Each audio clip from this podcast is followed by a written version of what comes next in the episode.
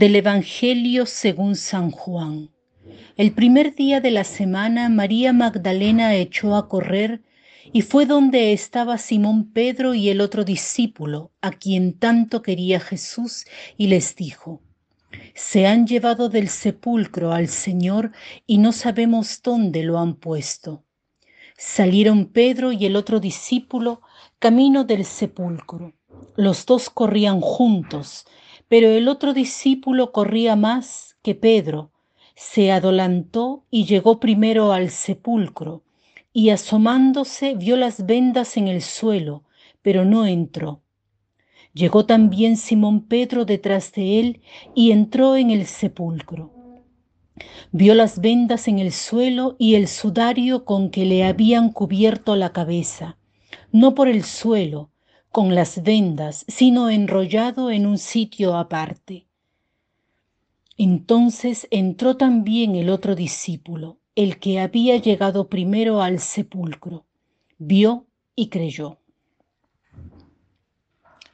En este Evangelio nos concentramos en el hecho de dos discípulos que corren hacia el sepulcro.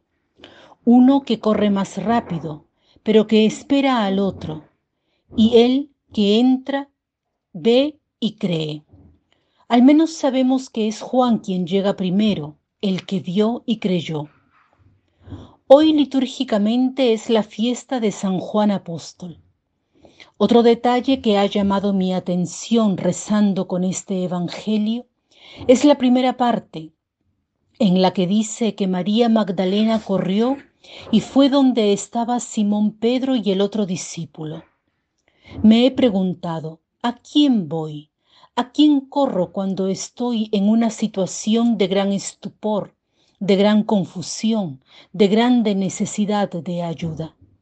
En este caso, María Magdalena va a Simón Pedro y a Juan, al que Jesús amaba. Les lleva su gran disgusto, porque ella no sabía desde el inicio lo de la resurrección, y les dice, se han llevado del sepulcro al Señor y no sabemos dónde le han puesto. Está en un momento de angustia extrema. No sabe dónde está el Señor, al que ella amaba tanto, y ella va a Simón Pedro. ¿Por qué pregunto a dónde vamos, a quién vamos? La respuesta fácil sería, voy al Señor en mis momentos de angustia. Creo que muchos de nosotros deseamos que fuese así. Es bello que cada vez que nos encontramos en una situación de particular angustia o bien de alegría o de maravilla, el primero al que corramos sea al Señor, involucrar al Señor en nuestras cosas. Frecuentemente tenemos a esa persona o a esas personas a las cuales vamos tal vez porque hay afecto, o bien porque es más fácil hablar con ellas, o porque simplemente nos entienden. Hay facilidad en la comunicación, también, también porque nos dan siempre la razón, porque nos escuchan, porque nos toman en serio. En esta octava de Navidad celebramos al Señor que ha venido, se ha encarnado, está junto a nosotros se ofrece para nuestra salvación.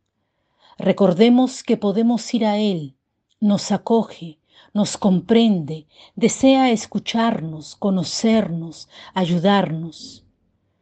¿Por qué en el relato Juan y Pedro no le dicen a María que es tonta, que no se preocupe, que no es verdad que Jesús no está, sino que le creen, ¿quién más que el Señor nos cree? ¿Quién más que Él nos entiende?